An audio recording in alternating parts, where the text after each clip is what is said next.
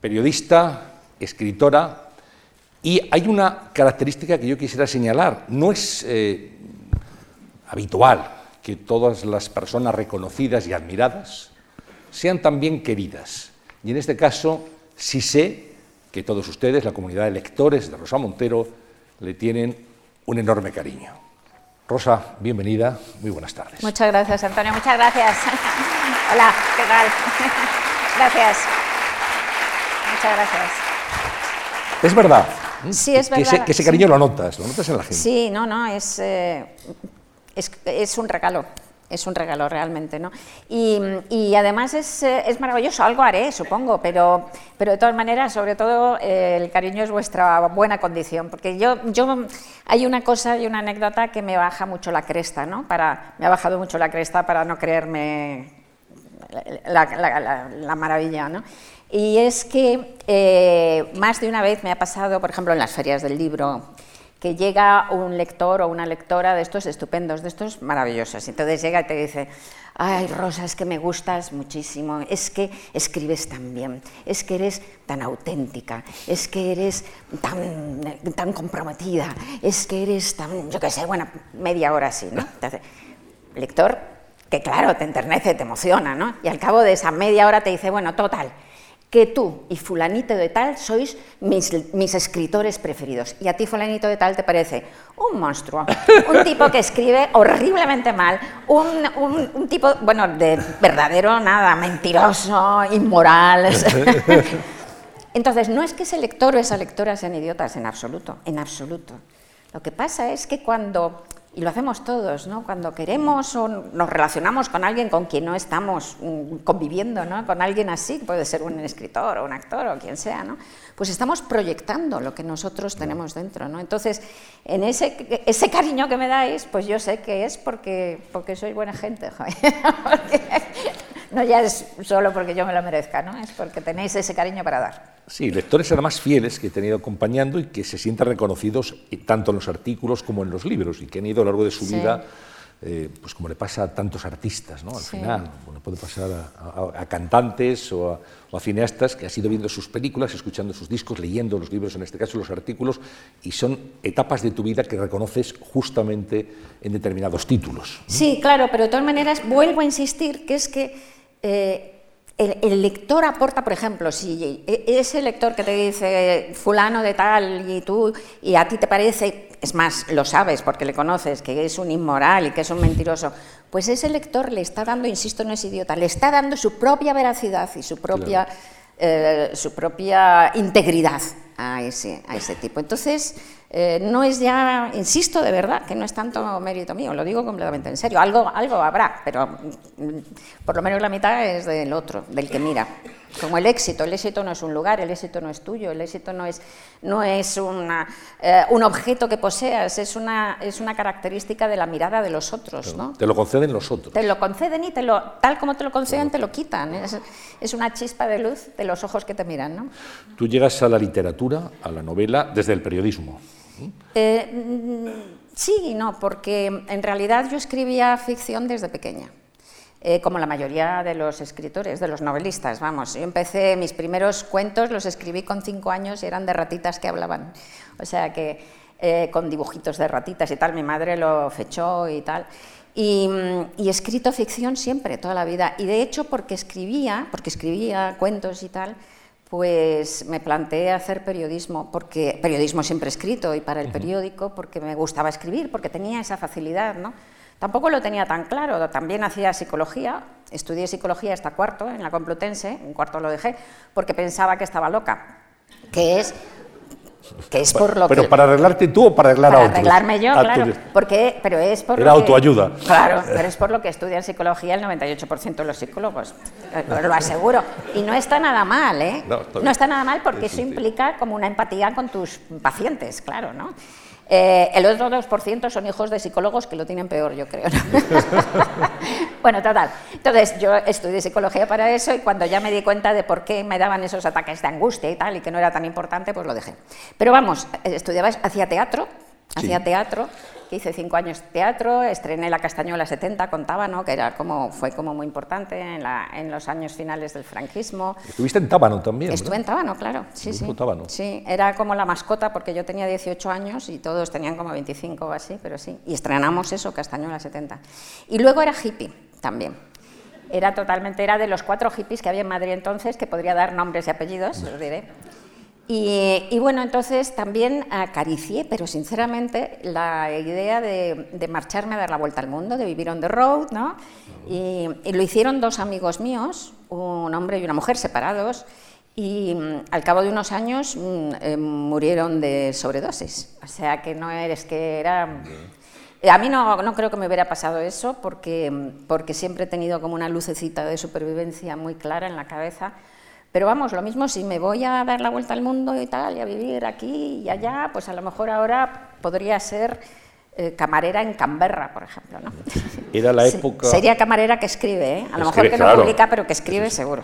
La época de, de Kerouac, bueno, era, era Kerouac, que es un poquito más viejo que yo. Era, no digo, pero que era la influencia de On the Road. Influencia de On the Road, bueno, era la contracultura y era, sí, sí. San Francisco, Flower Power, todo aquello. Con todo esto te quiero decir que no tenía tan claro lo de ser periodista. Lo de escribir sí, porque escribir para mí es mi manera de estar en el mundo, escribir ficción, te insisto.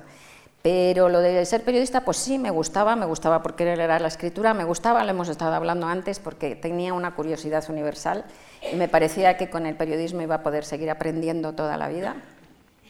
Y, bueno, pues todo eso me hizo, y luego como necesitaba trabajar, pues empecé a trabajar con 19 años y ya la vida me colocó ahí. ¿Empezaste en, en, dónde? Pues mira, pedí prácticas que entonces te las daban en primero, al terminar primero, y me fui a Información de Alicante, estuve tres meses ahí, y luego volví aquí a Madrid, que era el franquismo, era, los, era el año 70, eh, 70, tengo 68 años, no hace falta que contéis. Pero muy bien llevados. Pero 68, que son una barbaridad. Bueno, entonces, eh, volví aquí eh, en, el, en el 70 y tal, y claro, empecé a buscar trabajo con mis recortitos, porque me había hecho en verano, los tres meses esos, me hice 150 reportajes o algo así, ¿no? Y me vine con mis recortes y ibas a, las redacciones y te decían con dos narices que no contrataban a mujeres, porque no era ilegal, claro, ni nada, ¿no? Y entonces terminé encontrando, pues, bueno, colaboración en, una revista que se llamaba Teleradio, que era de televisión. Y bueno, al principio de mi vida, pues en esos años, pues trabajaba en lo que salía. Llegué a trabajar en 14 sitios a la vez, pero algunos eran el Boletín Interno de Butano, la revista de la hermandad del sindicato vertical, de, vertical, claro, que era entonces de agricultura. No había otro. No había otro. Eh, hablando del, del, escarabajo de la patata y del mildiu y cosas así, cosas que no tenía ni idea, claro, como comprendéis. Así que, y así empecé de esa manera Sí, absurda, poco a poco. Es verdad que había pocas mujeres entonces en el periodismo, muy pocas. Fuimos la primera generación que entraba un montón, de, que entramos en la escuela, era, yo era de la escuela de periodismo y, en la escuela, en aquel año, desde luego no éramos mayoría todavía, pero había un montón. Estaba Carmen Chumarín, estaba Sol Gallego, la directora del la país. directora del país ahora, que es una crack absoluta, una tía maravillosa. Eh, estábamos todas en la, escuela de periodismo y, bueno, sí, había ahí un montón de gente ya, estábamos, fue una generación, entró un empujón de mujeres. digo, porque había pocas instaladas ya en el periodismo, eh, digamos, sí, había pocas. Josefina Carabias, maravillosa, sí, una mujer maravillosa que... Yo colaboré dentro de... Es que colaboraba en todos los sitios del mundo. Bueno, pues colaboré en una revista, no me acuerdo. Ella estaba dirigiendo una revista femenina de esta, se llamaba Greta o algo así, como... Que era no como el Ola, sino como lecturas o una demás porque la pobre no tenía, no, la represaliaron, no podía trabajar, entonces estaba de directora y yo no la conocía, era el último mono y escribía no me acuerdo qué tonterías en esa revista, era una colaboradora, el último mono. Entonces, así, escribía de nuevo noticias de televisión, seguimos en el franquismo, ¿eh? por supuesto. Y entonces un día me llama al despacho, primera y única vez que vi a Josefina Carabias en mi vida. Y y me dice que Fontank, director entonces de televisión, que le había llamado y pedía que me cortaran la cabeza y que me echaran inmediatamente porque había escrito no sé qué, algo crítico contra él. Entonces ella me lee la carta del tío, yo temblando, ¿no? y me dice, bueno, pues esto es para que sepas simplemente esto. Naturalmente le he dicho que se vaya a la mierda. ¡Hala, puedes ir! no la volví a ver más. Única vez que la vi, pero dije, qué tía, franquismo, este tipo era muy importante dentro del régimen y la tía ahí defendiendo a una a una nada, a una pequeñaja que, que, que escribía que osaba, osaba salirse de, del canon establecido. Exacto, sí. Eh, ¿Estuviste en Pueblo también? ¿Colaboraste en Pueblo? Estuve eh, colaborando en Pueblo también, eso fue de los primeros, primeros, lo de Pueblo era terrible. ¿Pueblo de Emilio Romero? El pueblo de Emilio Romero, claro, sí, y era terrorífico porque además también hacía la cosa de televisión, de empecé televisión, en teleradio y ¿no? me, no, me encasillaron ahí, los primeros son los primeros trabajos estos, pues me, durante dos años, un año, dos años me encasillaron ahí hasta que hice esto que te voy a contar. Entonces, eh, y yo tenía, insisto, recuerdo de 19 años. Entonces llegas ahí a Pueblo, ibas a la redacción y era una cosa de un machismo demoledor, un machismo demoledor. Entonces estaba lleno de señores con corbatas en erección, porque la llevaban así con un, con un prendedor aquí, ¿no? Hacían así la corbata. ¿no? Y llegaban y entonces todos se lanzaban sobre ti a hablar, a ver, para intentar deducir si eras virgen o no. Si pensaban que no eras virgen, entonces se lanzaban. porque claro, si te habías acostado con uno, ¿por qué no con ellos? ¿no? Con cualquiera. Y si pensaban que eras virgen, porque yo además era súper pequeñita y con una pinta muy pequeña, ¿no? Siempre tenía una pinta más joven, pues entonces eran de un paternalismo espeluznante, o sea, espeluznante, de, de- de decirte dónde poner los puntos y las comas, vamos, era una... Así que me sentía tan incómoda, tan incómoda, tan incómoda, que en vez de quedarme en la redacción me subía a trabajar a- a la, no me acuerdo cuál planta era, la quinta o algo así, que era el servicio de documentación y que era como un remanso de paz. Había ahí una serie de señores, también hombres, pero encantadores, que no me daban la lata, estaban como dos o tres, cultos, que les gustaban, eran como bibliotecarios, era otro tono, ¿no? Otro tono. Entonces yo me quedaba ahí y escribía en una maquinita que tenían ahí y era hasta que, mm, hasta que me marché, porque estaba harta de hacer, de hacer televisión y, de, y del pueblo y de tal, sí. ¿Fotogramas también? estuviste? Fotogramas, eso ya, ¿Fotogramas? fue, Después, eso ya fue tres o cuatro años después y ya era un, un era, una, era- era una revista además que muy, Era muy una gran revista, sí, y sí. con gente muy era una de las, interesante. Era in- era maravillosa la revista, era de los últimos, de la- los últimos años del franquismo y de la transición, de lo más moderno, de lo más abierto, de lo más progre, de lo mejor escrito, de lo más rompedor. Era una revista maravillosa. Elisenda Nadal estaba de Estaba de directora, Elisenda Maruja Nadal, Torres. sí. Maruja claro, Torres colaboraba, efectivamente, sí, sí. Y, mu- y mucha más Jorge gente. Fiestas, toda, una época Sí. muy... Una escuela de periodismo también. Una ¿no? escuela de periodismo, sí, a mí me encantó colaborar con fotogramas, es una etapa de mi vida que fue eso pues, en el 75, el 76, luego ya en el 77 empecé acá en el país y ya lo, lo dejé. ¿Cómo llegas a- al país? Que era entonces el, el periódico, sin duda. Sí, bueno, yo seguía siendo colaboradora, he sido colaboradora y lo sigo siendo ahora mismo toda mi vida, menos cinco años que estuve en el país, ¿no? Eh, fija. Eh, pues em, un el, el- el país sacó el suplemento dominical, ¿no? El Que colorín, sacó- El colorín, llamado. sí, que lo sacó el país semanal, que lo sacó como varios meses después de, de sacar el periódico, y lo llevaba eh, un periodista que se llama Julio Alonso, y el subdirector del colorín era Félix Bayón, un periodista que se, ha- se han, se han muerto los dos, ¿no? Félix Bayón, muy, bastante joven. Y Félix Bayón, yo había trabajado con él en otras revistas también de la transición, que eran también modernas y progres dentro de lo que se podía. como ¿Posible? posible, Posible. efectivamente. Y para, y para entonces, para cuando salió el país, yo ya era una entrevistadora bastante, muy conocida, diría yo, en las, en las redacciones. Me habían dado un premio del Círculo de Escritores Cinematográficos y tal, por mis entrevistas en fotogramas y tal. Y con Félix Bayón había hecho ya pues, muchas entrevistas para Posible. Y entonces, de repente, recibo una llamada de Félix, que era un encanto, y me dice, oye, que nada, cerramos mañana, ¿verdad? Esto eran como las, las dos de la tarde. Cerramos mañana eh, el suplemento dominical y se nos ha caído la entrevista. Tenemos una entrevista principal de personalidad de no sé cuántas páginas, un montón, y se nos ha caído la entrevista y necesitamos una entrevista. ¿Nos puedes hacer una entrevista de no sé cuántas páginas de aquí para mañana? Y yo dije, pues sí, pero ¿a quién? Y dice, a quien sea. Sea, Quien se deje. a quien se deje, ¿no? Y entonces, nuevamente como colaboradora, pues efectivamente yo dije que sí, decía que sí a todo. Y, y llamé a Ana Belén, a la cual había hecho varias entrevistas, para, era, es de mi edad y tal, y la conocía por fotogramas, era una tía muy maja, le había hecho varias entrevistas para fotogramas y tal, y dije, oye, pasa esto, estás en Madrid, ¿me puedes recibir? Y dijo, sí, fue encantadora. Me fui por la tarde, le hice la entrevista, pasé la cinta ¿eh? y a las, dos de la a las doce y media del día siguiente tenían la entrevista y ahí empecé. Ese fue tu debut. Ese fue mi debut, sí. ¿Ya estuviste haciendo entrevistas durante oh, Estuve haciendo mogollón de entrevistas, muchísimas entrevistas durante años, claro. Hasta ahora ya, ya lo he dejado, porque me he cansado. La entrevista es un género periodístico, yo creo que de los más bonitos que hay. Es muy bonito, sí. ¿eh? que requiere, como tú decías al principio, lo típico de un periodista, curiosidad, porque, porque son eh, personajes y asuntos muy diversos.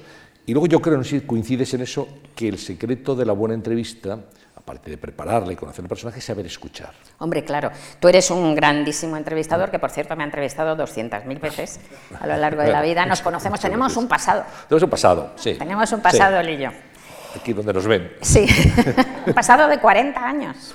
Sí, éramos insultantemente jóvenes. Muy jóvenes, Tú más, él es un poquito más joven, no mucho. ¿eh?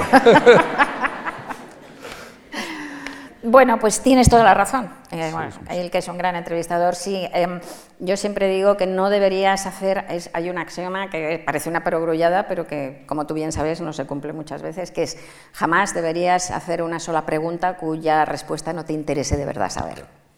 Tienes que tener auténtico interés por intentar entender un poco al otro, no te quiero decir ni siquiera justificar, ¿no? sino intentar entender, para mí es un poco como lo que hago con mis personajes ¿no? en las novelas. Eh, yo, me meto en la cabeza de todos, tienes que vivirte dentro de todos, de los malvados también, para entender por qué hacen eso y tal. Entonces, con los entrevistados hago lo mismo, solo que no me los invento, ¿no? es, intentas ponerte en su lugar y ver cómo, cómo se ve el mundo desde ahí, ¿no? O sea, para saber cómo es, ¿no? a mí me encanta la gente. Es la empatía. La empatía, sí. Y el gusto por la gente, a mí me encanta la gente, me gusta muchísimo la gente. Es muy raro que tiene que ser alguien muy pelma, muy pelma, muy pelma para que me aburra. O sea, yo creo que casi todos tienen algo, casi todas las personas tienen algo interesante, ¿no? Y entonces ver eso, la diversidad de los seres humanos y al mismo tiempo la semejanza, ¿no? Porque estas dos cosas son verdad, todos somos iguales y todos somos distintos, las dos cosas son verdad. Entonces, indagar un poco ahí, pues me, fascina. Y como entrevistadora, pues es muy, muy bonito, ¿no? Intentar en nada. Se parece mucho, tengo una amiga muy querida, eh, que es eh, psiquiatra, psicoanalista, Carmen García Mayo, y muchas veces he hablado con ella que se parece mucho, la entrevista de personalidad se parece mucho en realidad a una sesión de psicoanálisis, ¿no?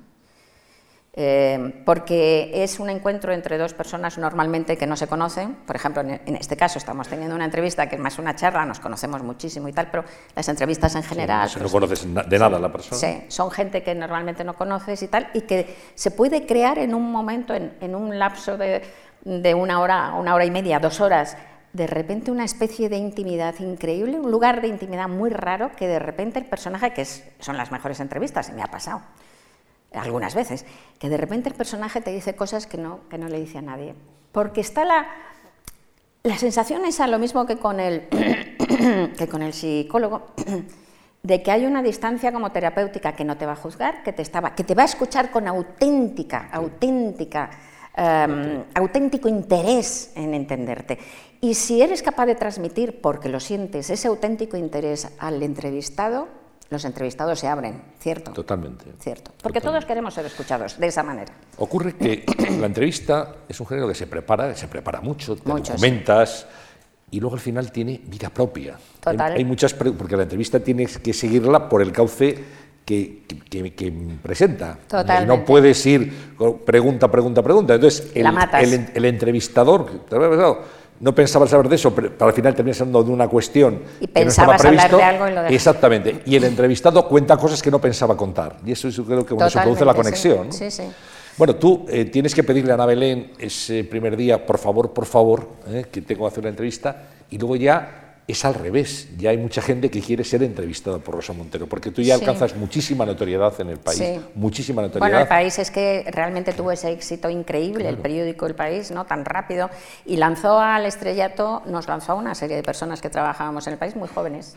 Y nos pusimos de moda como, vamos, como la Coca-Cola. ¿De qué manera? Y al final, pues, todo el mundo quería una entrevista en el país con Rosa Montero.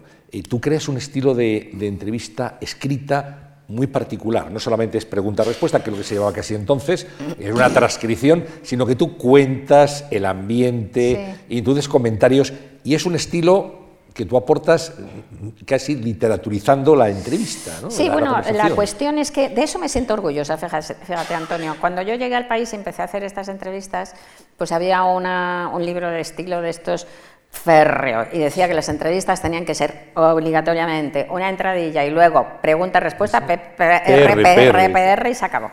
Entonces yo ya la de Ana Belén me lo salté, eh, pero seguí y esa, esa como iban tan apurados pues salió. Pero ya en las siguientes tuve una lucha durante meses porque me las cambiaban, ¿no? Me las cambiaban, me las corregían y tal, y yo me indignaba y tal.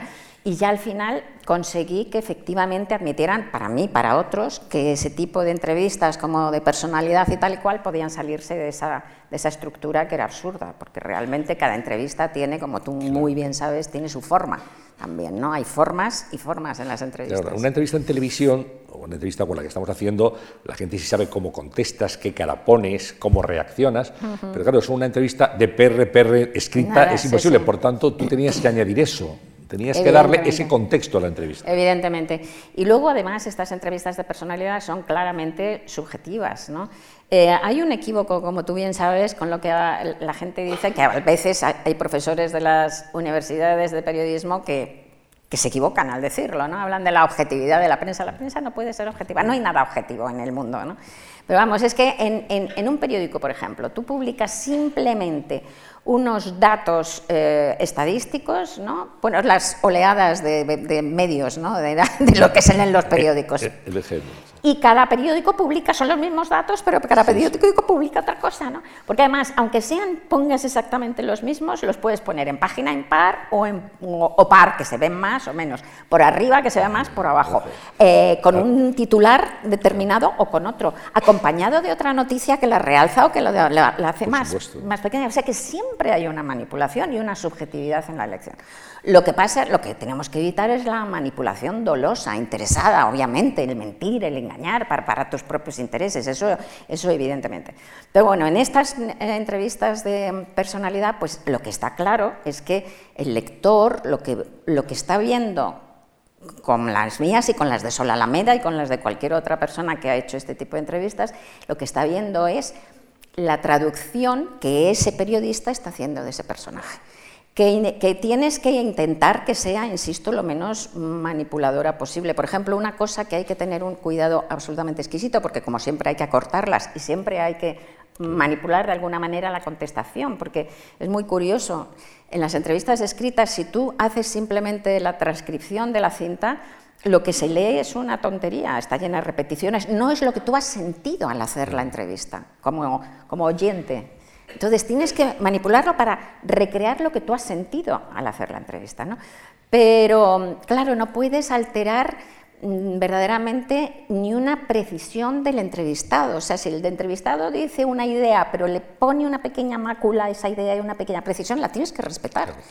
Entonces, en ese sentido, pues hay que ser muy veraz, muy rigurosa, no hacer cosas que, como tú bien sabes, hacen muchos periodistas. Por ejemplo, si el entrevistado te hace una contestación y tú en ese momento no se te ocurre nada que decir, pero cuando estás oyendo la transcripción se te ocurre algo ingenioso, no lo pongas, porque no lo has dicho. Pero verdad que hay Para gente, quedar que, bien, sí, sí, gente que lo hace, pero así. Dice que quedé yo muy bien, se me hubiera ocurrido esto. Se, se me hubiera ocurrido esto y lo ponen, pero bueno, con el, con el mayor papo, no puedes hacer eso. ¿no? Y luego también yo intentaba realmente mm, enfriar mis emociones. ¿no? Bueno, intentaba dos cosas. Primera, ir lo más limpia posible, con mm, los menos prejuicios posibles, que es muy difícil, por no decir imposible. Todos tenemos prejuicios, tenemos una idea previa de los personajes, pero yo intentaba ir abierta, ¿no? lo más abierta posible. Y luego intentaba enfriar las emociones, es decir, que se me había caído muy mal, muy mal, pues intentaba mm, rescatar un poco al personaje, porque podíamos haber tenido o él o ella o yo un mal día, ¿no? Y si me había caído muy bien, intentaba rebajar también ese embeleso porque me podía haber vendido una burra perfectamente, ¿no? Entonces, pues bueno, con esas cautelas, pues más o menos haces tu visión del personaje, pero intentas que no sea, pues, eh, algo... Porque tiene mucho poder el, periodista a la hora... Tiene la palabra final para manipular, para engañar, para mentir. Por ejemplo, todos temen el titular, ¿no? En la prensa escrita, a ver qué titular pones, porque eso es fundamental. Que no lo pones tú normalmente, muchas veces. Tus, redactores lo jefes. Lo ponen los redactores jefes, el último que está, sí. Pero es así. Eh, eres poco mitómana. Pues yo creo que cuando eres, pues yo creo que por temperamento en primer lugar, pero también cuando eres periodista como tú, y tan joven como empecé yo y tú, y hemos visto a tanta gente y les ves, pues, pues un poco ves que... Y además es porque me gusta la gente, yo creo que también va unido, me gusta la gente en toda su diversidad, en toda su oscuridad, reconocer, no entiendo esa necesidad que tiene la gente de santos impolutos, ¿no? La pureza me da mucho miedo. Los puros y los que se creen puros y los que buscan personajes puros eh, están muy cerca del dogmatismo, por lo general. Rozan demasiado el dogmatismo. Entonces, y a mí es uno de los temas, de, por ejemplo, de mis novelas, me, horroriza el fanatismo, me horroriza el dogmatismo. Creo que estamos obligados a pensar y a buscar todos los matices de la vida que son matices del gris. Llevo aquí tatuado, lo último que me he tatuado, tengo varios tatuajes. Lo último que me tatué hace año y medio, pues es, aparte de la, de la fórmula de la relatividad, sapere aude, Atrévete a pensar. atrévete a pensar, sí señor, frase eh, hecha famosa por Kant, ¿no? que es una maravilla, me encanta, atrévete a pensar, atrevámonos a pensar aunque nos equivoquemos. Bueno, seguro que nos equivocamos. O sea, es que la equivocación es, va de suá, por supuesto, pero atrévete a pensar. ¿Te gustan los tatuajes? ¿Tú qué crees? Es que no, ahora ya, voy, ya voy viendo que, en fin. Pues sí, yo, cuando yo era hippie ya se llevaban Sí, los sí, tatuajes, pero y a mí siempre me han encantado. Pero no me atreví a ponérmelos entonces porque yo soy también bastante claustrofóbica y pensaba, bueno, entonces no se podían borrar. Ahora sí, aunque duelen mucho y tal, parece ser. Pero, mm, y dije, "Jo, toda la vida con el tatuaje me voy a hartar. Claro. Entonces no me atreví a ponérmelo. Siempre mismo. Pero cuando tenía ya cuarenta y tantos, cerca de los cincuenta, dije, pues ahora va a ser que sí, porque ya por mucho que viva ya no me va a dar tiempo a arrepentirme, ¿no? Porque Es una forma queda- de verlo. Me queda poco. Entonces me hice este, este el primero que es de hace 20 años, la salamandra. Y te tienes que, tienes que, que impedirte ir corriendo al día siguiente a hacerte más tatuajes. Eso de que te da un subidón, te da un subidón. Te da un subidón. Te haces un tatuaje y sales, ¡wow! ¡wow! Y yo creo, lo he puesto en algún libro mío, lo he contado, estoy, vamos, estoy convencida de que es esto, ¿no? Tenemos, los seres humanos tenemos una relación muy difícil con el cuerpo, con nuestro propio cuerpo, ¿no?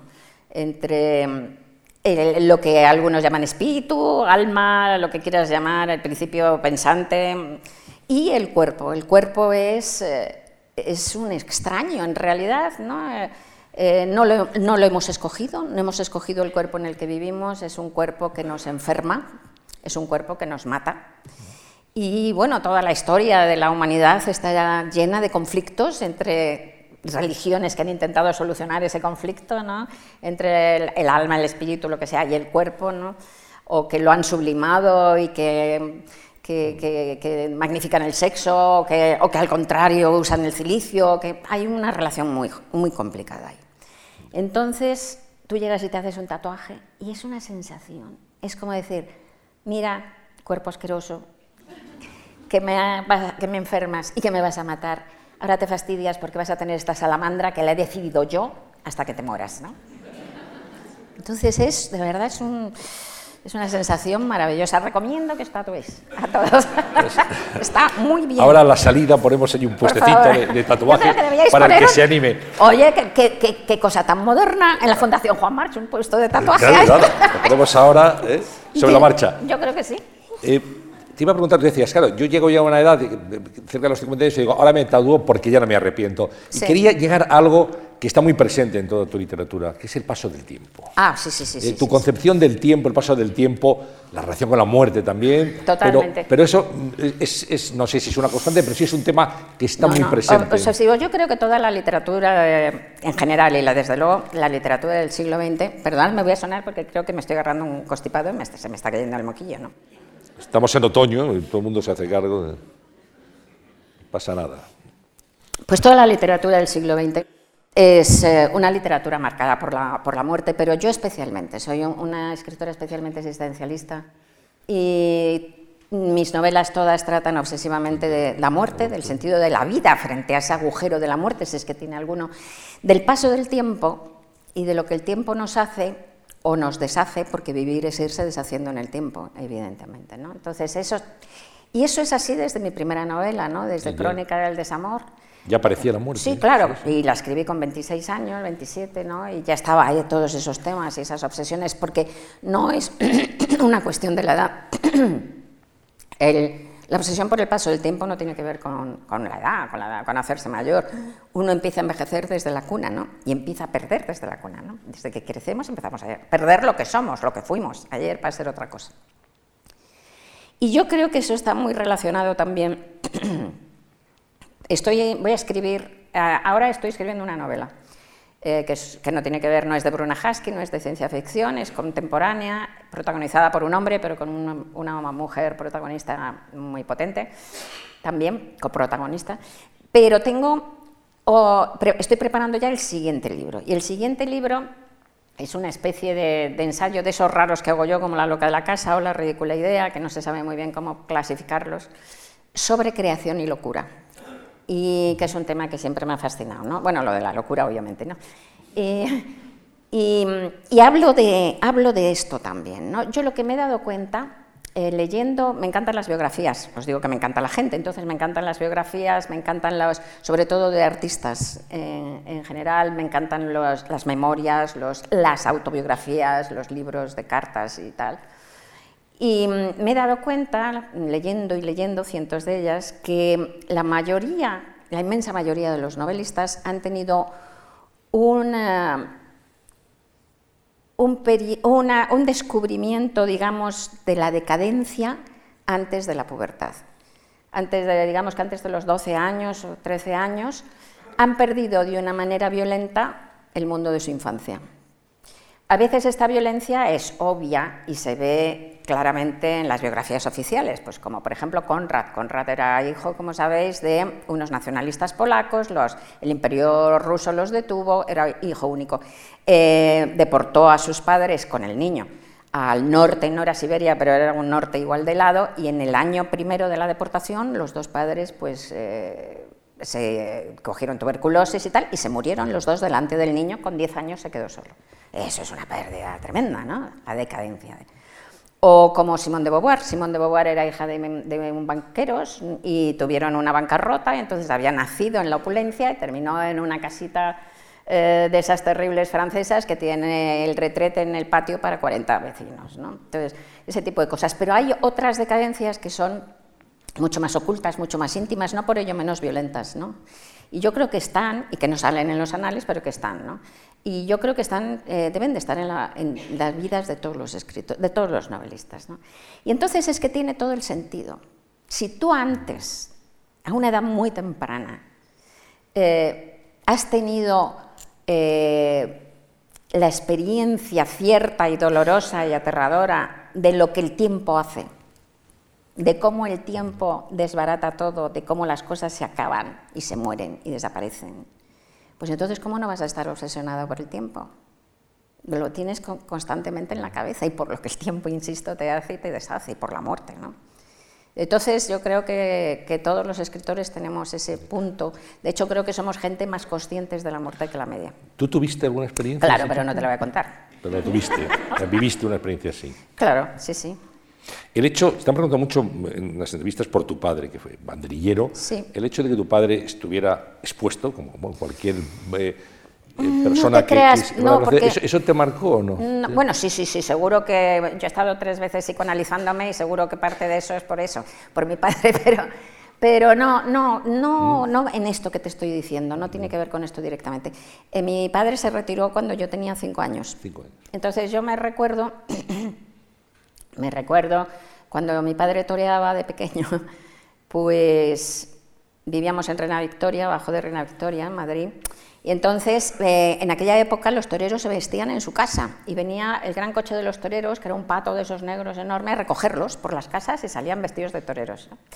Y eh, entonces mi padre, no teníamos agua caliente en mi casa, entonces mi padre se subía a vestir, a bañar y a vestir en casa de mi abuela, su madre que vivía en Reina Victoria, más arriba. Entonces me recuerdo yendo con mi padre, con mi madre, eh, a casa de la abuela, en donde era un gineceo, porque estaba mi abuela, estaba mm, una tía viuda y una tía soltera. Y debía estar mi hermano también mayor, pero no lo recuerdo, lo he borrado de la escena, éramos todas mujeres. Entonces, pues allí mi padre entraba en el cuarto de baño vestido de padre, y luego salía envuelto en una nube de vapor y vestido de superhéroe, ¿no? Todo lleno de brillos. era alucinante. Alucinante, ¿no? Y, a mí me habían enseñado, tú sabes que las últimas palabras que tienes que decir en la despedida, que tienes, porque son muy, muy supersticiosos los toreros, como todos los que se juegan la vida, mm, eh, eh, las últimas palabras que tienes que decirle como despedida a un torero que se va a, torear es suerte maestro. Entonces, una de esas leyendas familiares que hay en todas las casas, pues dice que las primeras palabras que me enseñó mi madre a decir fue suerte papá para despedirla. Ni, ni agua, ni tata, ni no, sino suerte, papá.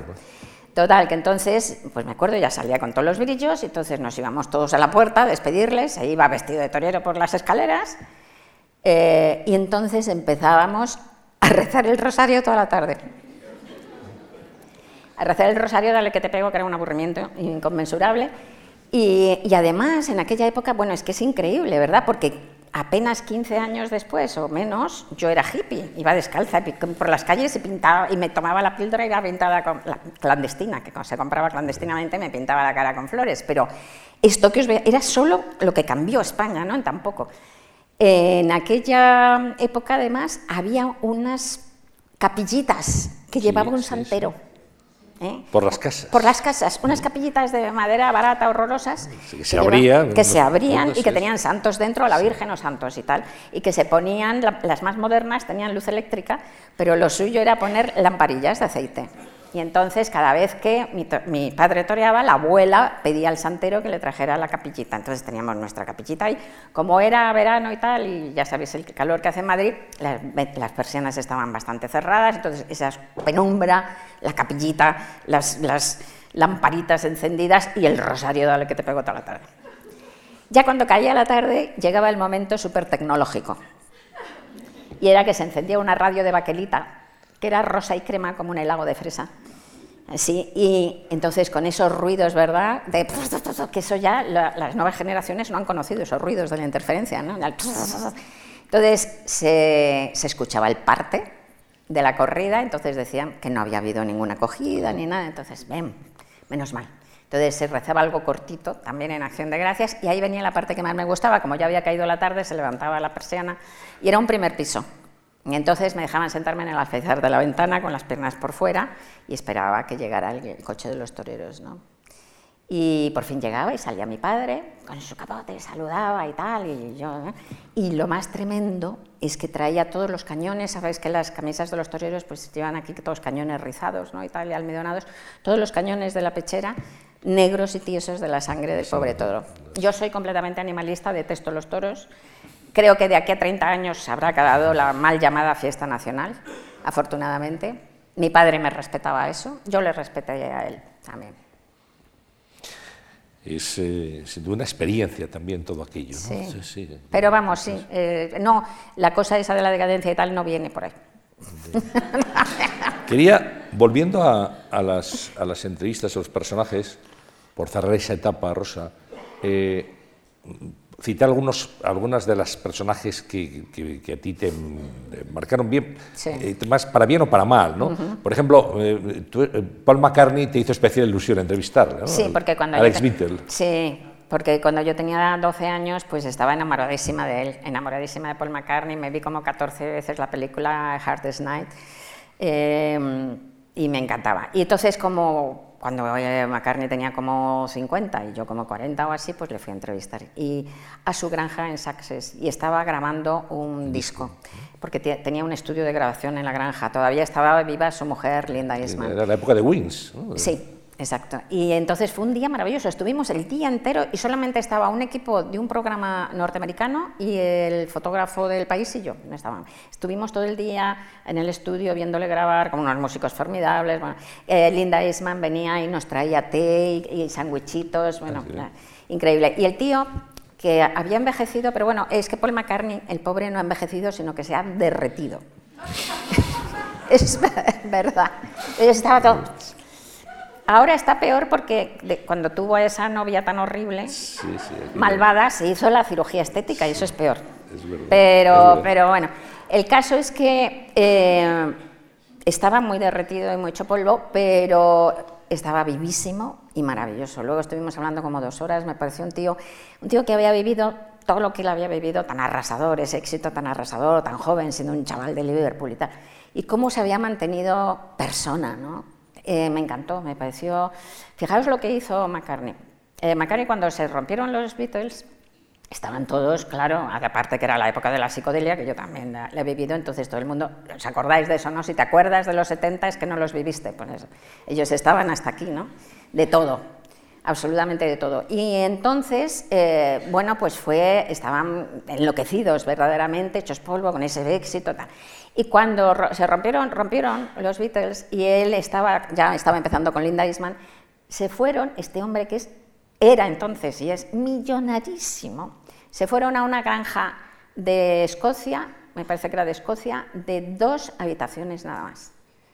Y que no tenía agua corriente. No me acuerdo si no tenía luz o no tenía agua corriente, no me acuerdo cuál de las dos cosas. Y allí vivieron cinco años y tuvieron cuatro hijos, que vivían todos en una de las habitaciones y ellos en la otra, para tocar tierra, para volver a aprender a vivir. Y cuando ya aprendieron, se fueron a un casoplón magnífico en Sussex, claro, ¿no? como corresponde. Como corresponde, pero quiero decir que es que es una cura, o sea, hay que volver a tocar tierra, ¿no? Me pareció, es un tío espléndido, un tío espléndido. Personajes positivos como Paul McCartney y alguna entrevista especialmente complicada como la que le hiciste a Yasser Arafat. Sí, bueno, terrible. Yo era muy pro-Palestina y lo, y lo soy y tal, pero pero entonces todavía más y tal, y además sobre todo me parecía que Yasir Arafat era un personajazo increíble, porque era el hombre, era antes de que volviera a los territorios ocupados, ¿no? y mm, era el hombre que más eh, intentos de asesinato había tenido, en el mundo, ¿no? y de hecho al final le han conseguido matar, porque parece claro que lo envenenaron. ¿no? Pero, y aparte de intentos de asesinatos físicos reales, eh, pues también lo dieron por, muerto políticamente 20.000 veces y siempre resurgía, era el ave fénix, así se tituló, titulé la entrevista, es el ave fénix. ¿no? Era un hombre que no daba la mano por miedo a que le envenenaran, con razón, porque efectivamente el Mossad envenenaba así, ¿no? y tal. O sea que pero, pero bueno, y entonces, pues yo digo, este hombre tiene un... Eh, de las pocas veces, que bueno, todo el mundo tiene sus momentos de tontería y de vanidad, de las pocas veces que me he permitido soberbia, ¿no? Porque me, dediqué, estuve como un año para conseguir la entrevista, ¿eh? un año, año y pico detrás. Y en ese tiempo me leí todas, creo que absolutamente todas las entrevistas que le habían hecho, que eran pocas, porque había dado pocas entrevistas, y que eran todas malísimas. Aparte de que le ponían todas todos a parir, fatal, incluyendo a Oriana Falachi, pero es que las entrevistas eran malas, malas, malas. O sea, no le sacaban nada. Y yo dije, pero hombre, se lo han dejado vivo, ¿no? Como decimos. Sí, sí. Ha salido se ha ido vivo, sí, Se ha ido vivo. Pero ¿cómo? Es que es... Aquí voy yo. Aquí Yo le voy a conseguir una entrevista. se va a enterar. Pues nada, llegamos, por fin me dieron la entrevista, estaba en Túnez y nos fuimos. Eh, ¿Quién era? Era. Mm, eh, era Pablo, sí, el, el, fotógrafo. Bueno, nos fuimos el fotógrafo y yo a Túnez y nos pusimos en stand-by, es decir, en un hotel de Túnez, porque él eh, se, pasó 20 años que no dormía eh, ninguna noche en el mismo lugar. Cada noche dormía en un lugar para que no le matara. Eh, y entonces nos metimos en el hotel, nos encerramos en el hotel en stand-by a la espera de que nos llamaran para ir a entrevistarle. Estuvimos una semana. De repente a las 4 de la mañana nos despierta una noche una chica con una voz angustia y dice, corre, corre, hay que salir ya, ya. Bajamos dormidos, llegamos, nos meten en un coche y la tía temblando, temblando. ¿eh? Ay, corre, me han tardado, visto mucho. Y pues estábamos en la cama. Eh, mm, cruzamos todo Túnez, llegamos a, una, a un chalet, entramos todo lleno de tíos con Kalashnikov, terroríficas, la tía que, que se hacía pis de miedo, ¿eh? de verdad. O sea, y mm, entramos allí y entramos en una habitación donde estaba este, Tomás Kalashnikov, y este estaba siendo entrevistado por un suizo, por un periodista suizo. Entramos ahí y en el momento en que el periodista suizo le hizo no sé qué pregunta, que no me dio tiempo, y este empezó a gritar y le echó con cajas destempladas. Entonces, me, acerco. Y dice, bueno, tiene dos minutos. Yo digo, pues no, porque necesito, eh, eh, llevo un año detrás y necesito, es para una entrevista larga del suplemento, necesito muchísimo, mucho más tiempo y tal. Bueno, otro día volvemos a ir al, al hotel. Otra vez. Al hotel, otra vez nos quedamos en stand-by, dos días más tarde repetición de la jugada. Volvemos, llegamos a, otra, a otro sitio, todo lo mismo igual. Y claro, tú te dabas cuenta, ahí estábamos solos, pero tú te dabas cuenta además de, la mecánica que generaba esto. Este hombre estaba rodeado solamente de fanáticos con Kalashnikov, que desde luego nadie le debía llevar la contraria en nada, que, le, eran como idolatraban. ¿no? Y la gente, como esta pobre chica que trabajaba con él, estaban aterrados, aterrados de él, pero aterrados, como yo no he visto, pavor. ¿no? Entonces ya llego y tal, bueno, aparte de todos los fingimientos, por ejemplo, traje de faena, por supuesto, traje de faena, pero planchado, recién planchado, puesto con raya y tal y cual. Y tal. Entonces, eh, entramos, eh, voy a entrar, veo por, por la bisagra, ¿no? Que, que dice que, que, pase. Y entonces hace como que está, cuando nos hacen pasar, veo por la bisagra que se pone como si estuviera estudiando algo, como si no se diera cuenta que estoy entrando. Entro, nos deja allí de pie diez minutos como estudiando. ¡Ah! Levanta la cabeza, ya nos ve y tal. Empezamos a hacer la entrevista, le hago una pregunta, me contesta un, un, una soflama, un eslogan. Le hago otra pregunta, me contesta otro eslogan. Le vuelvo a repreguntar y tal. A la quinta repregunta me echó, igual que al suizo. Imposible, imposible, imposible absolutamente hablar con él. Y un tío con una, tú le veías con una violencia, con una capacidad de violencia que te da, yo la sensación que tuve, que no la he tenido con nadie más en mi vida, y he hecho 2.000 entrevistas, he calculado, la sensación que tuve es que estaba con uno de los grandes malvados de la historia. ¿no? O sea, como si hubiera entrevistado a un Stalin o una gente así, ¿no? un tipo terrible. 2.000 entrevistas, así, digamos, Más o menos, eh, grosso modo. Eh, y un día dejar las entrevistas, ya no te, no te llama la atención el hacer entrevistas, ya no te seduce. No, es que he hecho muchísimas Claro. y, y- y se lleva, tú bien lo sabes, un trabajo y un tiempo brutal. Entonces, primero te tienes que estudiar al personaje como si fueras a hacer un máster sobre el personaje, ¿no? Que, es que es, tú lo estudias y te lo tienes que estudiar de verdad para tenerlo aquí en la punta de la cabeza, para que si te dice, no, yo nunca he militado en ningún partido, digas, ¡pling! la ficha. No, señor, estuve usted dos meses en el 56, esto no lo puedes buscar, lo tienes que tener aquí.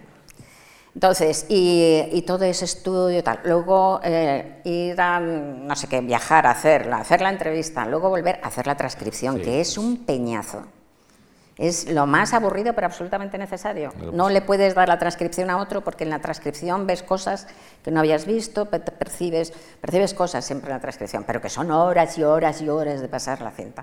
Luego escribir la entrevista y tal. Muchísimo tiempo de mi vida ya lo he hecho, ya lo sé, no quiero más. Hay cosas que, mm, que no quería dejar de comentar contigo, porque hablabas antes, al principio, que habéis hecho teatro. Eh, ¿Qué te ha aportado el teatro, Ay, el en, tu, teatro en es- tu vida profesional? No, en mi vida profesional nada, pero en la mi vida vital tremendo. Aparte de que yo hacía teatro por eso, ¿eh? porque eran los grupos, eran grupos de teatro independiente que vivían en comuna y eran los más modernos y los más cachondos que había en, el- en los últimos años del franquismo. Era una opción vital, ¿no? Y luego el teatro tiene una cosa maravillosa, siempre me gusta mucho. Por ejemplo, yo llevo 30 años o así, que las presentaciones, seguro que aquí hay alguien que ha ido a alguna de ellas.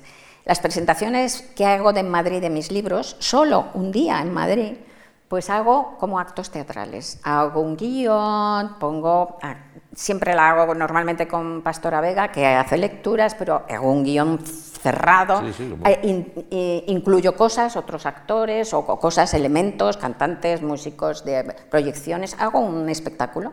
Eh, y hacemos, además, tiene que ser en un teatro, tiene que ser con técnicos, hacemos pruebas, ensayos generales y de, todo. Y me gusta. Y me gusta la, adrenalina que tiene. El teatro es algo tan físico. Yo soy muy activa, muy nerviosa, como se ve. Me gusta, me encanta la gimnasia, me encanta moverme, me encanta, soy senderista, me subo a las montañas. Esa cosa tan física, ¿no? Me, gusta que tiene el teatro. Esa cosa tan todo ese trabajal que me pego, por ejemplo, para hacer las presentaciones en Madrid, para nada, porque ni siquiera son buenas para la promoción. Lo bueno para la promoción es hacer entrevistas, esas cosas. esa pre- Pero es que es un placer de repente que haya 300 personas y que estén... eh, La cosa teatral dramática es eso que se crea entre todos, un momento que intentas hacer un momento de belleza que está, que es un garabato en el, en el tiempo, en el aire, y que se va como una pompa de jabón y desaparece, pero ha estado, ¿no? Y eso me encanta. No, te preguntaba si te había relación, porque en el fondo una entrevista a personajes como los que tú has tenido enfrente tiene algo de representación teatral también. Sí, pero hay que intentar romper hay que intentar. Yo lo, yo lo veo más parecido, más que la representación teatral, que sí. Por parte del a lo de, a lo, No, a lo, me lo veo más como lo del psicoanálisis, como te digo, que ahí también hay una representación de cada cual. El psicoanalista está en el psicoanalista, el paciente en paciente, pero eh, en la entrevista, sí, pues el entrevistado intenta ser lo más mm, inteligente posible, el entrevistador lo más eh, perspicaz y, y, sí, siempre eh, nuestras relaciones interperso- interpersonales son también teatrales, ¿no? De alguna manera tenemos muchos personajes, de hecho, además, ¿no? Poliédricos. Eh, eres distinto con tus amigos, con, tus con tu amante o con tus hijos o con, en fin. Pero, pero no sé. Hay que romper en cualquier caso en la entrevista habría que romper el teatro. Hay que romper el personaje, de hecho. Eh, has hecho alusión a la ansiedad, que eres una persona nerviosa. ¿Has aprendido a convivir con la ansiedad, Rosa? Malamente, la verdad. A veces tengo, tengo mis días. O sea, hay días que me parece que he aprendido mucho en la vida y hay días que me parece que no he aprendido nada. Entonces, depende. Digamos que, bueno, quedémonos en la mitad. A lo mejor he aprendido un poco, pero, pero mm, lo que sí que creo que llevo mejor es el, es el miedo a la muerte, que siempre ha sido una cosa como muy aterradora para mí, tal, creo que lo llevo mejor. Y creo que mis libros a lo mejor quizás son todos, un in- todos ellos son un intento de perder el miedo a la muerte. Hay una cosa, una de las cosas más bonitas que me ha dicho un lector, eh, me lo dijeron con Historia del Rey Transparente y entonces fue en un chat en, El Mundo. Entonces uno de los que escribió era un hombre que me decía, me ha gustado mucho la novela, pam, pam, pam". pero sobre todo lo que, me lo que más me ha gustado de la novela es que creo que después de leerla he perdido un poco las- el miedo a morir. Y me pareció precioso, porque además yo lo, lo escribí para eso, ¿no? Para perderlo yo, no para que lo perdieran los demás. Entonces creo que algo, algo, algo se ha, se ha construido ahí, pero vamos, la ansiedad, soy María Angustias. En... Fíjate que me voy a permitir contar una anécdota o un recuerdo, eh, una entrevista que hicimos en la radio en el año, creo que sería el año 81 más o menos. Eh, en, los, en los medios de comunicación y en los periódicos se cometen a veces eh, errores reiterados y es que a una persona que destaca mucho por una actividad, porque es buena articulista, buena entrevistadora, como en el caso de Rosa, que escribe bien, que tiene éxito, se la eleva y se le nombra responsable de un equipo. A ti te hacen redactora jefa del País Semanal. Ya, Y yo recuerdo una entrevista que me decías, lo estoy pasando fatal, porque Sí. por- no duermo por las noches, Sí. me- me- de repente me despierto, me desvelo, porque esto no es lo mío. Sí, O sea que- pero mira, lo que pasó con eso, que es interesante, esto fue en el 80. Lo que pasó con esto es que de repente me lo propuso Cebrián, que por cierto, en eso eh, era particularmente poco sexista dentro del país de entonces, ¿no? Y proponía a mujeres y tal, eh, que fuera redactora jefa del suplemento dominical. Eh, casi todas las mujeres que les proponía cargos se negaban, eso en primer lugar. Eh, las mujeres siempre tenemos, con razón además, porque todo nos dice que somos, que somos impostoras y que ese no es nuestro lugar y tal, hay que, hay que luchar mucho contra, contra una especie de sensación de inadecuación. Ya sabes que el síndrome del impostor lo padece sobre todo las mujeres, en, en una diferencia enorme con respecto a los hombres, de 7 a 10 creo que es. ¿no? Eh, y entonces eh, me lo propuso. Y, y yo jamás lo hubiera aceptado en una situación normal, pero resulta que llevaba, estaba con la angustia de mi repentino, furibundo éxito eh, en el país.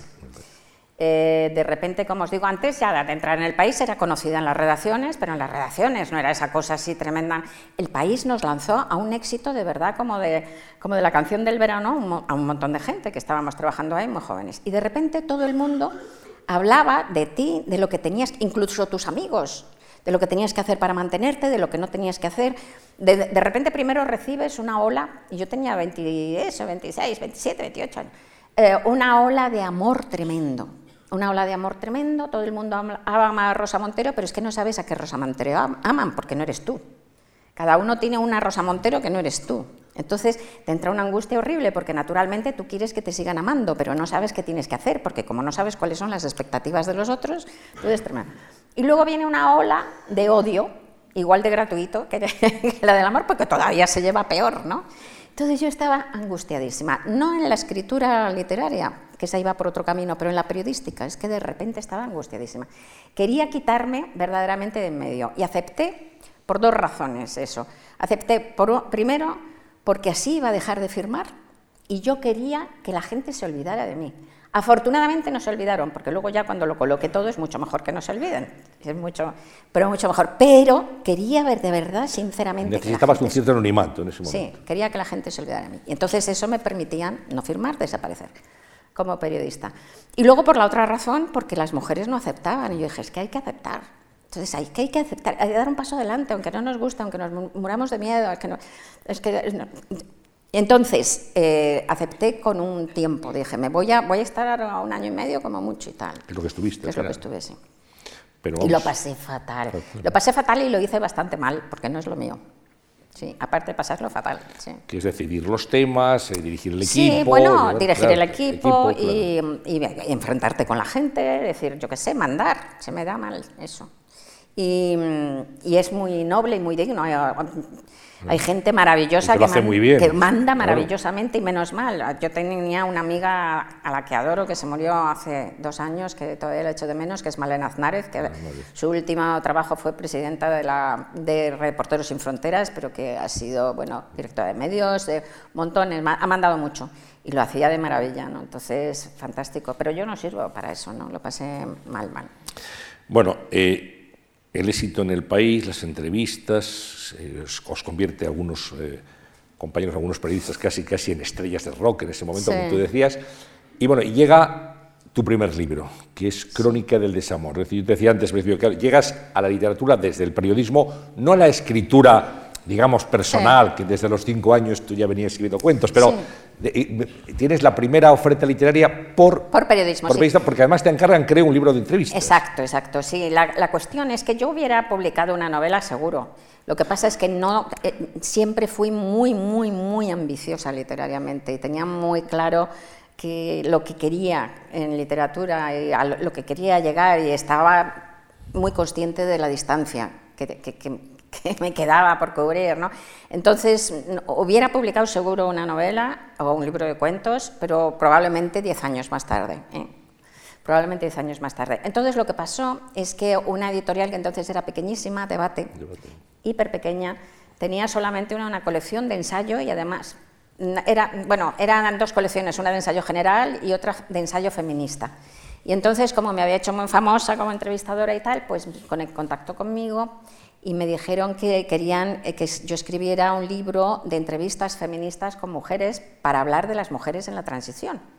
Esto debió ser en el año 70, finales del 77 o así.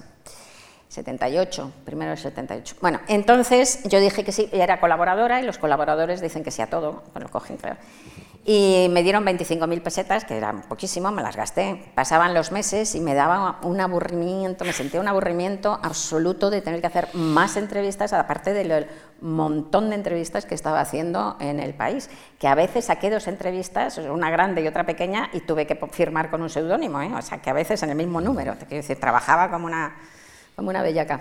Entonces, pues pasaron los meses, yo no se lo daba, no hacía nada, y ya angustiada me fui a verle, a Paco Pavón, pobrecito que se ha muerto, y le dije, mira, me siento incapaz de hacer esto, me parece aburridísimo, así que si quieres te devuelvo el adelanto en cómodos plazos, o si no, pues te puedo hacer, yo escribo y tal, entonces te puedo hacer una crónica de ficción, una crónica periodística de ficción sobre las mujeres en la transición me dijo, pues, oh, pues estupendo, pues vale, voy a inaugurar una colección de novela que no tenía.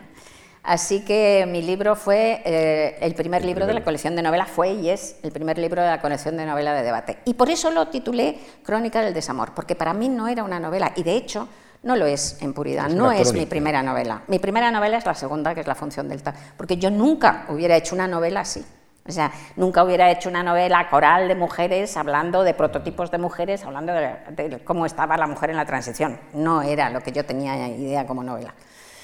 Pero salió fenomenal en cuanto a la recepción de la gente, ¿no? Y eso me dio mucho, mucho aliento para, para ya seguir escribiendo, claro. Bueno, una ópera prima, que no era una novela, en realidad era una crónica, ya lo indicaba el título. Yo voy a hacer un repaso, si te parece, eh, por algunos de estos títulos, porque seguro que toda la gente que está aquí esta tarde ha leído algunos de tus libros o muchos de tus libros, y quisiera saber un poco, ahora con la mirada actual, ¿qué recuerdas de aquello? Por ejemplo, ya me has dicho que Crónica no era novela eh, y que tu primera novela es La Función Delta, que, es la del año, la que publicas en el año 81. Eh, entonces me gustaría que nos dieras unas píldoras de recuerdo de La función delta, pues, eh, pues sí, eh, sigue gustándome para una primera novela. Sigue gustándome, creo que era muy... bueno, primero, jamás he vuelto a leer mis novelas, que es lo que... No, nunca lo no, la mayoría de los escritores no, lo leen, no volvemos a leerlas. Em, hasta tal punto entonces que cuando de repente te la traducen, te traducen una muy antigua, a lo mejor un libro muy antiguo en otro país, y vas a ir a hacer, hacer promoción, tengo que mirármelo un poco en el avión para, para, para, recordarlo, ¿no? para las preguntas de los periodistas. ¿Esto de qué iba? Sí, bueno, no, el nombre de los personajes de qué iba me acuerdo, pero... Y entonces sigue, creo que era que me, parece bastante aceptable eh, la función del delta, era bastante compleja de estructura. Ya marcaba una cosa que, que, yo soy, que es soy una escritora muy arquitectónica, la, la, estructura es muy importante para mí. La crónica tenía una, la función delta tenía una estructura muy, muy marcada. Marcaba otras cosas también, mi amor por la ciencia, que siempre me ha encantado. La función delta, como sabéis, es una función de Dirac, de un matemático que mide fenómenos de intensidad eh, que tiende al infinito y de duración que tiende a cero, ¿no? que entonces puede ser muy metafórico para todo, para el amor, para la vida, ¿no? para todo. Eh, y ya marcaba también, era una novela que pasaba la mitad del tiempo en los años 80, de una mujer que pasaba la mitad del tiempo en los años 80 y la mitad del tiempo 30 años más tarde, cuando la mujer tenía 60 años. ¿no? Entonces tenía 30 años y luego... O sea que era futurista también. Ya marcaba también esa cosa de fantasía futurista que también me gustaba.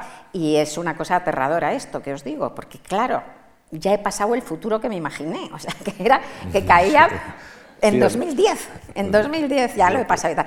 Y recuerdo que había cosas de ese futuro que, que, fueron muy atinadas. Por ejemplo, ponía que en ese futuro no se podía fumar en ningún lado. Y cuando lo escribí, pues fumábamos en los aviones, fumábamos en todas partes. O sea que eso fue una intuición futurista como muy atinada. ¿no?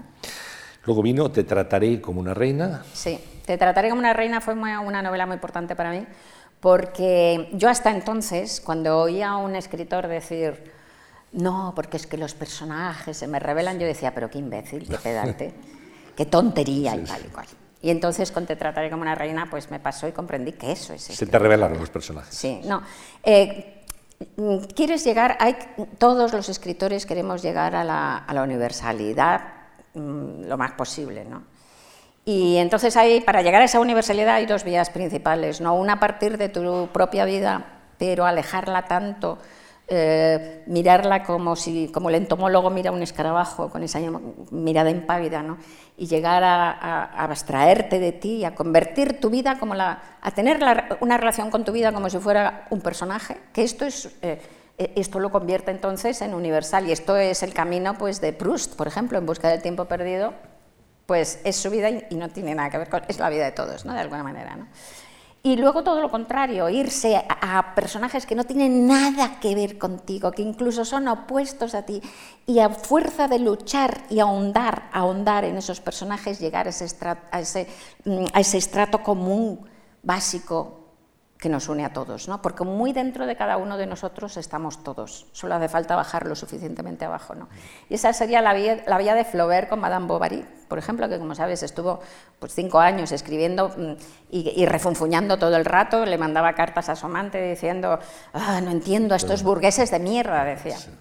La palabra burgués no tenía la misma acepción, pero... Eh, y al final, pues dijo eso que no dijo, es apócrifo, pero que lo hubiera podido decir Madame Bovary moi, es verdad. Eh, entonces, yo intenté eso, alejarme en esa novela. Entonces puse unos personajes que no tenían nada que ver conmigo, que eran casi semianalfabetos, eh, cultivé el feísmo, sucede en un verano terrorífico, tórrido, en un sitio pues que huele a basuras. Vamos, que la identificación primera es muy difícil, que te echa para atrás, ¿no? Y sin embargo, pues llegué a sentirlos y, di ese paso. Y efectivamente, bueno, lo que me sucedió además es una cosa increíble. Hay uno de los personajes que se llama El Poco, que es un antiguo legionario, que entonces tiene una relación con una chica joven y tal. Y, y hay un momento en donde la chica viene el diccionario, la chica cree que, que el diccionario, porque tiene una relación, eh, que, el que el poco la va a besar y lo que hace es pegarle una paliza casi de muerte. ¿no? Y escribí esa, esa escena una vez, la escribí dos veces, la escribí tres veces, porque antes todavía reescribía las novelas muchas más, ahora las reescribo dos veces, que eh, es más lenta la construcción, pero se reescribe, la reescribo solo dos veces. Entonces, eh, la escribí, no sé, cuatro o cinco veces. Eh, y de repente, cuando ya estaba leyendo la última, el último borrador, me di cuenta de que esa escena reproducía exactamente una pesadilla recurrente mía que ya hacía ya bastantes años que no tenía. Y es una pesadilla en la que, pero que la había tenido durante 10 años o 15 de mi vida muchas veces. Cuando escribí la novela ya hacía mucho que no la tenía. Que alguien se acerca, que un hombre se acerca, un hombre que realmente no sé quién es, pero, pero que en el sueño conozco, se acerca a mí, parece que pienso que me va a besar, pero cuando llega me agarra el cuello y me quiere matar. Y era exactamente la misma. Y entonces cuando vi eso es como, no sé si habéis buceado alguna vez.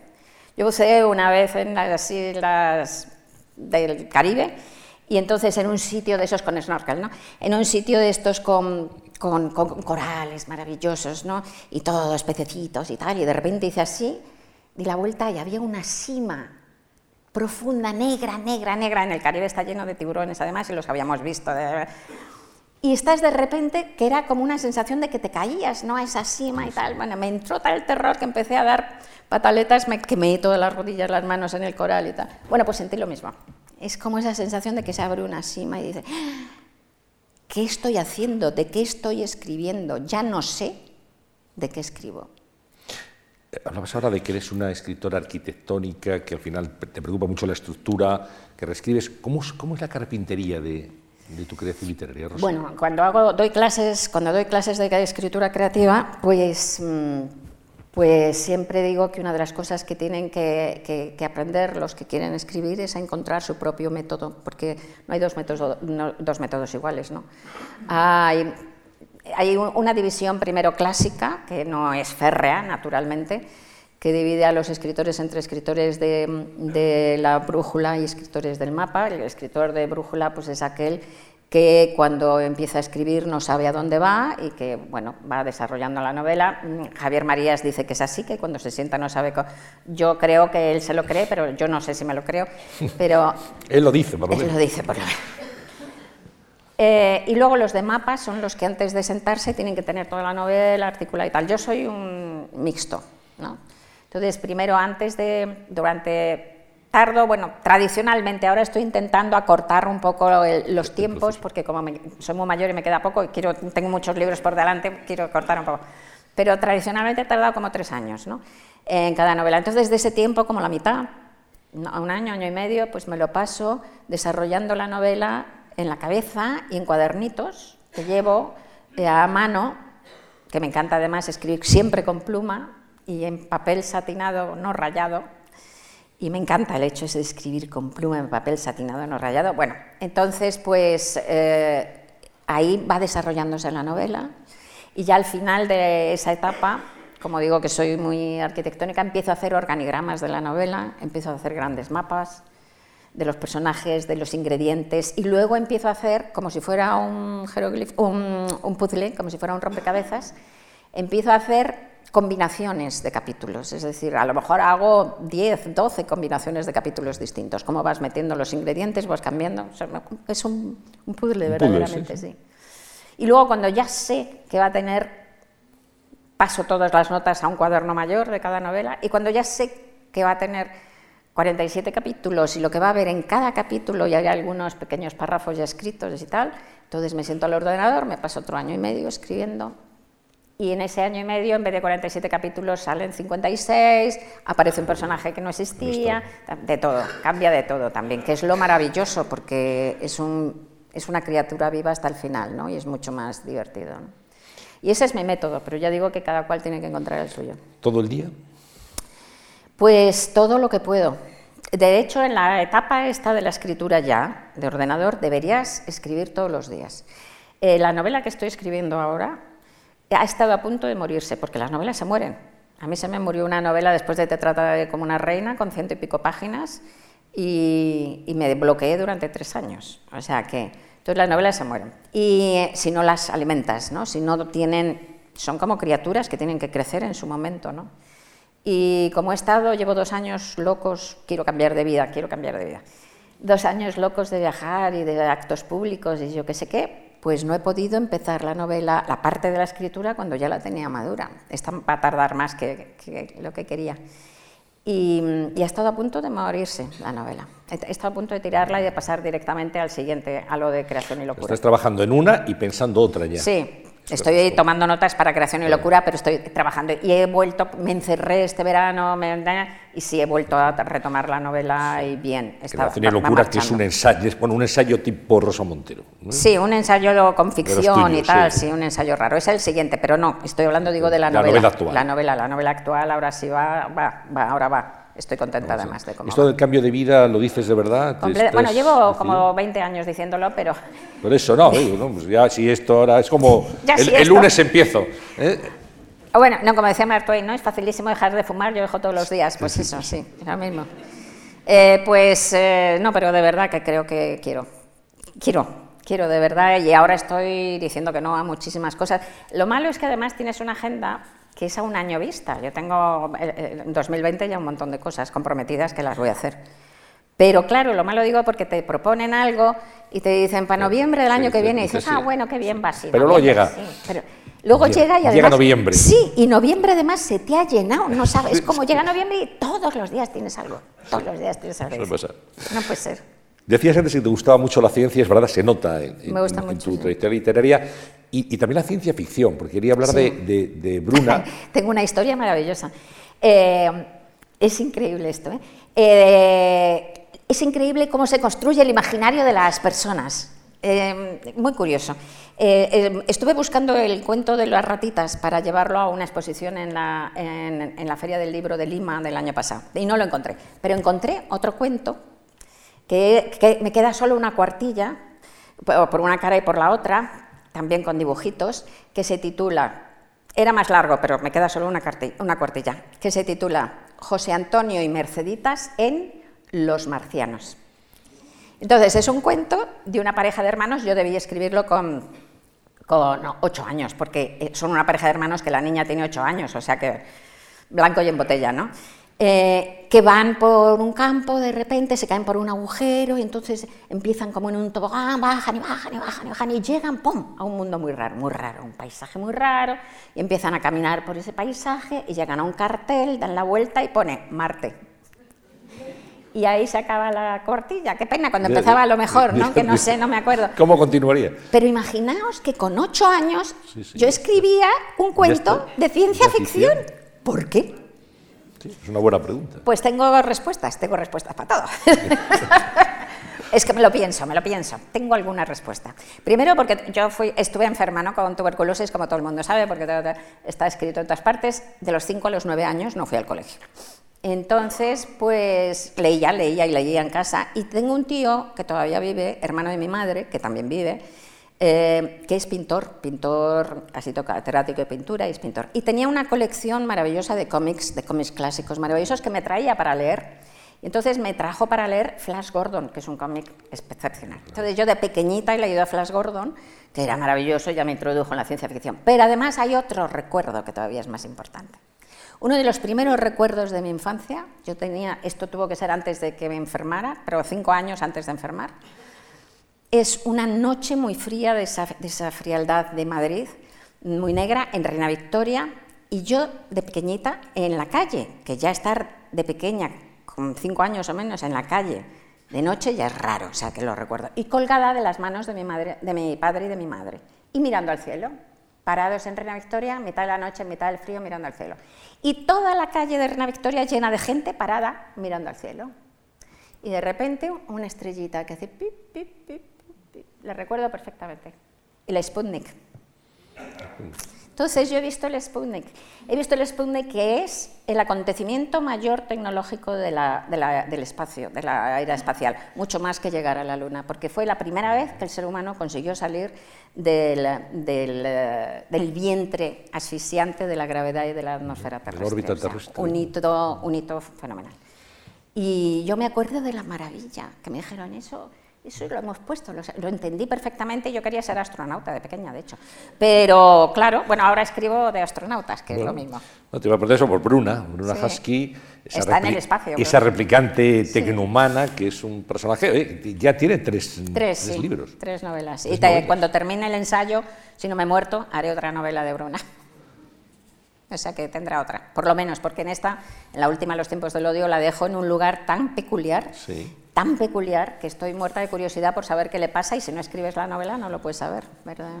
Es verdad, lo digo completamente en serio. Y quería hablar de, los ensayos, también tú decías ensayos, que es verdad que no son ensayos como tal, que son novelados. Hay un libro que seguramente todos hemos leído, nos ha eh, tocado muy de cerca, que es La ridícula idea de no mm. volver a verte. Es un, un libro, en fin, muy, muy personal, muy particular y de estos que cuando lo lees no se te olvida, ¿no? te deja, Muchas huella. Sí, la ridícula nació de una manera muy curiosa y muy rara, lo cuento en la propia ridícula. Yo estaba escribiendo otra novela, una novela de la selva, y de repente me bloqueé. Llevaba ya tres capítulos, me gustan, me gusta la novela, me gustan los tres capítulos. El primer capítulo de esa novela es de lo mejor que he escrito, creo. Pero me bloqueé, no quería seguir, no podía seguir. Me entró un ataque de angustia, porque como la vez pasada que me había bloqueado, me estuve tres tres años sin escribir. Entonces no se lo dije a nadie, porque lo que no nombras no existe, ¿no?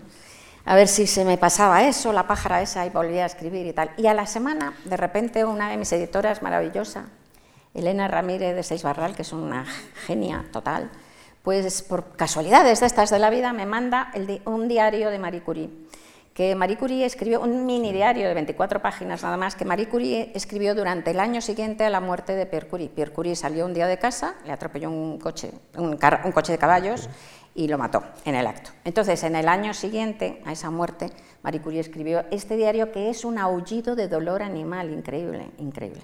Yo sabía bastante de Marie Curie, creí que conocía mucho de Marie Curie, de hecho, luego me he dado cuenta de que no conocía más que la Marie Curie oficial, pero al leer ese diario me di cuenta que en efecto me quedaba todo el iceberg de Marie Curie por descubrir, porque ella es tan fría en la, versión oficial, tan templada, y ahí era como un animal loco, ¿no?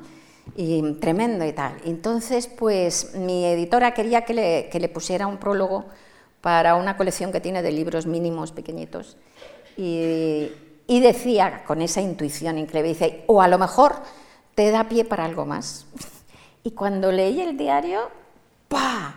Estalló el libro de la ridícula en la cabeza y me di cuenta, yo llevaba ya por, por, edad, en la vida vamos llegando a mesetas, ¿verdad? Y en esas mesetas nos paramos, miramos alrededor y nos hacemos preguntas esenciales sobre qué he hecho hasta ahora en mi vida, estoy haciéndolo bien, puedo mejorar, por qué hago esto, qué es lo que quiero, qué es lo que deseo. Yo estaba en una de esas mesetas, primero por edad, porque tenía cincuenta y tantos años, ¿sí? Cincuenta y tantos años, efectivamente, y después porque ah, se había muerto mi, mi pareja hacía dos años, ¿no?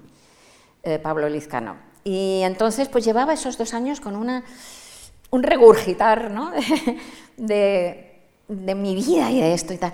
Y ahí me di cuenta que podía con Marie Curie hacer una especie como de diálogo y comparar todas esas preguntas esenciales con, con, con ella y, ver cómo ella las había solucionado o no solucionado. ¿no? Entonces hacer como una especie de reflexionados. O una. Y así salió, salió el libro. ¿no? Y con ese libro me ha pasado una cosa muy increíble. Es el libro que más respuestas de lectores he tenido. normalmente ahora, sobre todo con las nuevas tecnologías, te escriben y te comentan mucho, ¿no? O sea, con las redes y tal. Pero este es que me han escrito y me escriben muchísimo. Y luego, la inmensa mayoría de esas cartas son cartas en las que me cuentan una muerte. Esto tampoco es raro, me cuentan una muerte que han tenido ellos. Lo raro y lo alucinante es que esas cartas no son tristes, son cartas hermosas, felices, que celebran un momento bello. Por ejemplo, te dicen, preciosísimas cartas, pues eh, una tarde estuve con mi marido, con mi mujer, con mi hijo, tal, que, estaba ya muy enfermo, y estuvimos hablando de cuando fuimos a no sé dónde y tal, y fue la tarde más bonita de mi vida, por ejemplo. Bueno, unas cartas preciosas. Entonces me di cuenta de que la ridícula, que yo no había, yo no aspiraba a hacer eso, salió, las cosas salen, los libros salen así. Em, había dado una, una plataforma a la gente para que pudiera la gente rescatar la belleza que hay en el horror, porque en todo horror hay belleza y en toda belleza hay horror. ¿no? lo que pasa es que vivimos en un mundo tan compartimentado que si hay el duelo es solo duelo y no se puede. Entonces había momentos de belleza que habían quedado sepultados por el dolor, que no habían podido ser ni nombrados, que no habían podido ser sacados al exterior y que este libro les permitió hacer eso. Y en realidad esa es la esencia del arte y de la literatura, exactamente la esencia. Es lo que decía Josh Brack, ¿no? el pintor, que es una frase que me parece a mí como una un faro de la vida. ¿no? El arte es una herida hecha luz.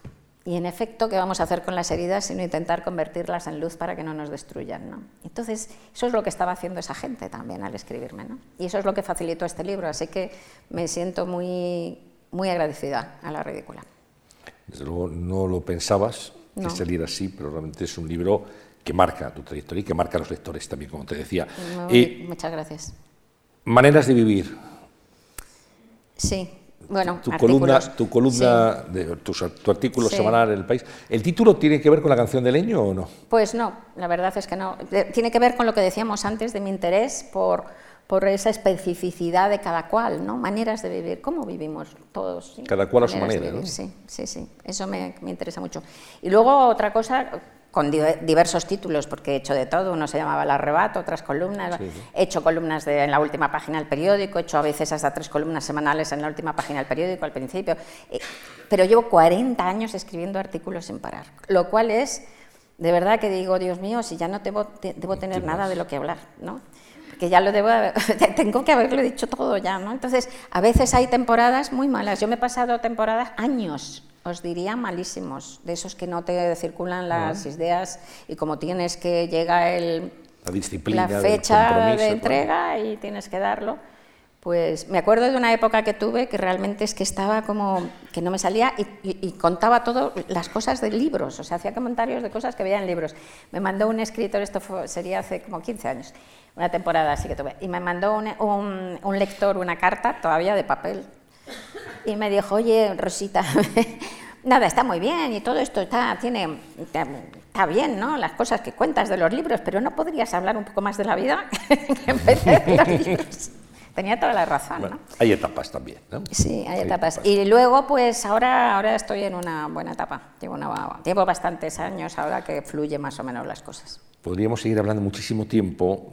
Hay unas eh, fotografías que quisiera repasar. Ah. Pero antes eh, quería hablar de de unos premios, tú has citado alguno, el de escritores cinematográficos, eres Premio Nacional de Periodismo, eres Premio Primavera por la hija del caníbal, Nacional de las Letras Españolas, pero hay algo que yo creo, conociéndote un poco, que te tuvo que impactar, que es que un instituto de Parla lleve el nombre ah, de Colegio Rosa Montero. Sí, fantásticos.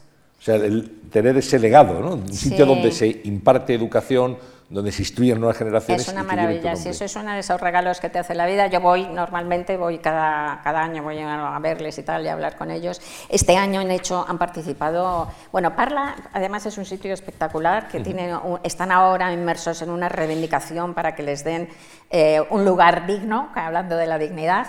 Eh, que hemos estado hablando antes, eh, un lugar digno como ciudadanos y tal, o sea, es un sitio espectacular. Y, luego, pues, eh, el año, este, hace unos meses, este colegio ha participado en un programa que hay, que es de ópera, que empezó, es norteamericano me parece, pero que se, extiende por, se ha extendido por todo el mundo y en España hay varios colegios que se adhieren y tal, y que hace que los alumnos hagan una ópera, pero tienen que componerla, cantarla, ser los carpinteros, los escenógrafos, el director de todos los chavales.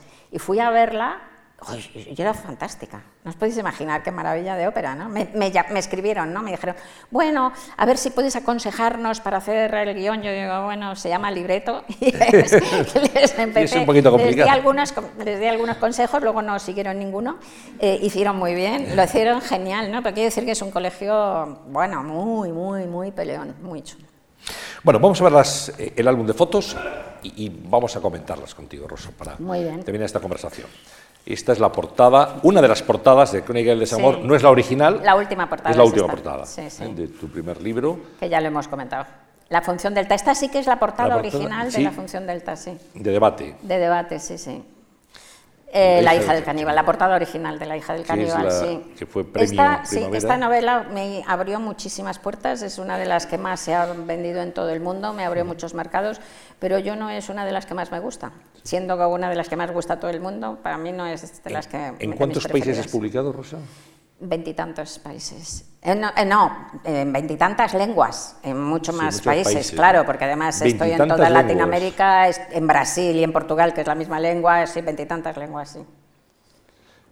La, loca de la casa. Sí, este es el bolsillo de la... De la, de la casa. Sí, está. Y esa, esa niña soy yo.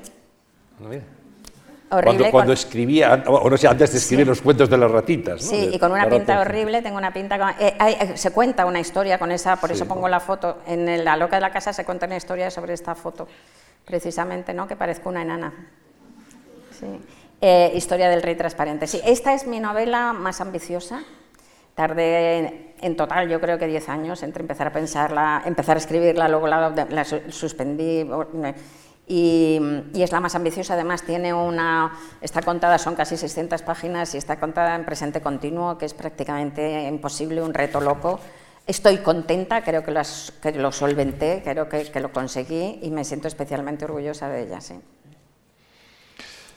Ah, instrucciones para, salvar, el mundo. Pues sí, esta ya es de, esta es mucho más cercana. Bueno, esta tiene una historia.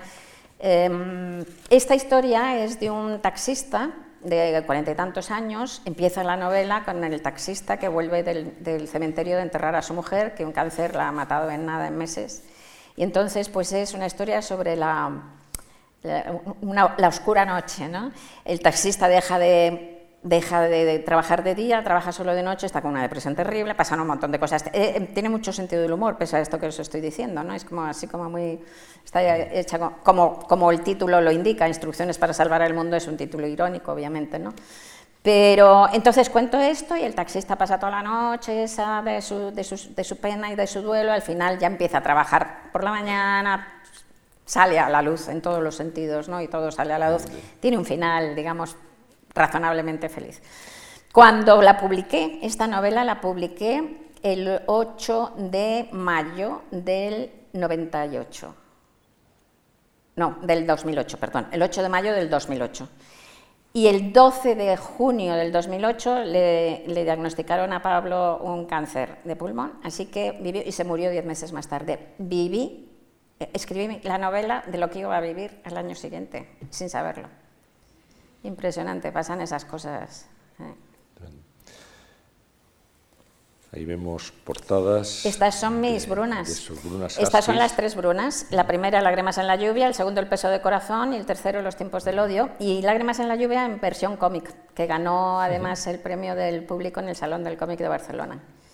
Todo se ha concatenado. ¿eh? Flash Gordon, el cómic, también el cómic de Lágrimas en la lluvia de, Bruna Husky. Seguimos viendo a nosotras, sí. Esto es una reedición de... Yo hace 25 años saqué un libro que se llamaba Historias de Mujeres, que eran biografías de 16 mujeres tremendas. Eh, no era una geografía, las había algunas malísimas, pero eran tremendas, interesantísimas y poderosas todas ellas. Y, entonces la gente no estaba interesada para nada en biografías de mujeres, pero vamos, mí me, encantó hacerlo y tal y cual, como siempre me han encantado las biografías. Y ahora he retomado esas, hace 25 años, he retomado esas 16 biografías y he añadido 90 pequeñas biografías más de mujeres desde hace 4.300 años hasta ahora, hasta la actualidad. Y la verdad es que es como un tercio más del libro con un nuevo prólogo. Y es increíble porque ahora, en estos 25 años, lo que nos hemos hecho conscientes, ya además hay muchísimos estudiosos, investigadores como Ana López Navajas, que es una investigadora de la Universidad de Valencia, que está haciendo un fondo documental de las mujeres en el mundo olvidadas entonces, eh, es increíble, ahora sabemos, ahora sabemos que ha habido mujeres. Antes creíamos que es que las mujeres pobrecitas de nosotras, como no estudiábamos, como no nos dejaban estudiar, como no podíamos salir, no podíamos trabajar, pues por eso no, no estábamos en las artes, en las letras, en, en ningún lado, ¿no? Pero es que es mentira hemos estado en todas partes, hemos estado absolutamente en todos los territorios del, arte, de la cultura, del poder, de la política, en todos. Lo que pasa es que después han sido sepultadas todas en el silencio, ¿no? Los anales no las han recogido, ¿no? Por ejemplo, ¿sabéis cuál es el primer autor conocido de la historia literaria, de la historia de la humanidad? Bueno, se dice que el primer texto es el Gilgamesh, ¿no? Pero que es anónimo, pero el primer autor es anterior, un poco anterior, es una princesa cadia, que es Eneduana, que escribió hace 4.300 años un, un, largo poema que se llama Exaltación a Inanna. Inanna es una grandiosa madre de la época. Y además está en Eduana, de la que se sabe mucho y que se conserva el texto y está publicado. Pues eh, esta mujer, las primeras anotaciones musicales son de ella y las primeras anotaciones astronómicas son de ella. Así que esta Eneduana, princesa Acadia, pues es la primera, está, eh, está, en el principio de la literatura, en el principio de la música, en el principio de la astronomía y, verdad, pues está emergiendo ahora, no la conocía nadie. ¿no? Y así todo. Bueno, y tenemos la entrevista de la Belén. Vaya. Este, sí. este es tu Wow. debut, ¿eh? ahí la tienes. La sonrisa del PC, ese, ese título no lo puse yo. No. ¿Eh? Y luego el libro El arte de la entrevista. Mira qué jovencita. Sí. Está Ana Belén, claro, sí. Igual que yo entonces. sí, sí. Año 77. Año 77, sí, fíjate. Pues tenía Ana Belén, tenemos la misma edad, 26 años. Tu primera colaboración, esa entrevista que te encargaron de un día para otro. De un día para ¿eh? otro, sí, otro, sí. pues, eh, y el libro del arte de la entrevista. Sí. Y aquí, Ah, esto es de una, de una película. De una película, sí. que en hice- septiembre de Jaime Armiñán. Sí, que salí, fíjate también qué pinta tengo, ¿no? Bueno, De pequeñita, de pequeñita, decir. claro, sí, sí. Pero ella tenía una edad. tenía Una niña modosita con corbata. Sí, sí, sí, con el pelo frito. Esto es de Sí. la presentación esta que os digo que es súper sí. teatral, de la última que he hecho de los tiempos del odio con Pastora y con eh, Salomé Jiménez, la, la actriz que mirad qué pedazo de bruna tan tremenda sí. es. Fantástica. Parece Blade Runner, ¿eh? Esto, Sí, maravillosa. Y esto es de la obra de teatro que han hecho eh, Aran Dramática, que es un grupo de teatro eh, eh, extremeño. Han hecho un monólogo de la ridícula idea de no volver a verte y, y está muy bien. Están poniéndolo, estuvieron aquí. En- ahora en septiembre vuelven al, al Fígaro. Creo a finales, no, en, sept- en octubre vuelven, a finales de octubre Aquí vuelven. te al están entregando los Reyes el Premio Nacional de las Letras Ah, sí. Españolas, año 2017. Sí, esto fue de, sí, hace unos meses porque nos lo dieron tardísimo. Sí. sí, sí, tardaron como dos años en darlo. Bueno, lo importante es que te lo dieron. Sí, me lo ¿eh? dieron, me lo dieron, sí. Después al final se concede y luego se da. Sí. Bien, y, y llegamos al final. Llevamos hora y media, ¿eh? Sin, sin parar de, de A conversar. tu lado Y pasa Dani- el tiempo muy deprisa. Igual te digo, Rosa, y podíamos seguir aquí, porque estos señores tendrán que marcharse ya, que si no, pues aquí, aquí nos tenían hasta altas horas de la madrugada. Ha sido un placer. Para verdad. mí, como siempre, también, Antonio. Eh, Eres un eh, crack. Reencontrarte, conversar, hablar de tu vida, de tu obra y compartir esas vivencias además con toda la gente que viene aquí o ve, vea el vídeo después, nos ha visto en streaming también y que sigue tu carrera literaria, disfruta y, y te reconoce. Muchísimas gracias. Gracias. Y que ese cambio de vida te permita por lo menos centrarte más y Sí, que de ojalá, verdad sí. A ver si soy capaz. te dejemos más, más tranquila. Muchas Rosa, gracias. muchísimas gracias. Muchas gracias. a todos ustedes. Gracias.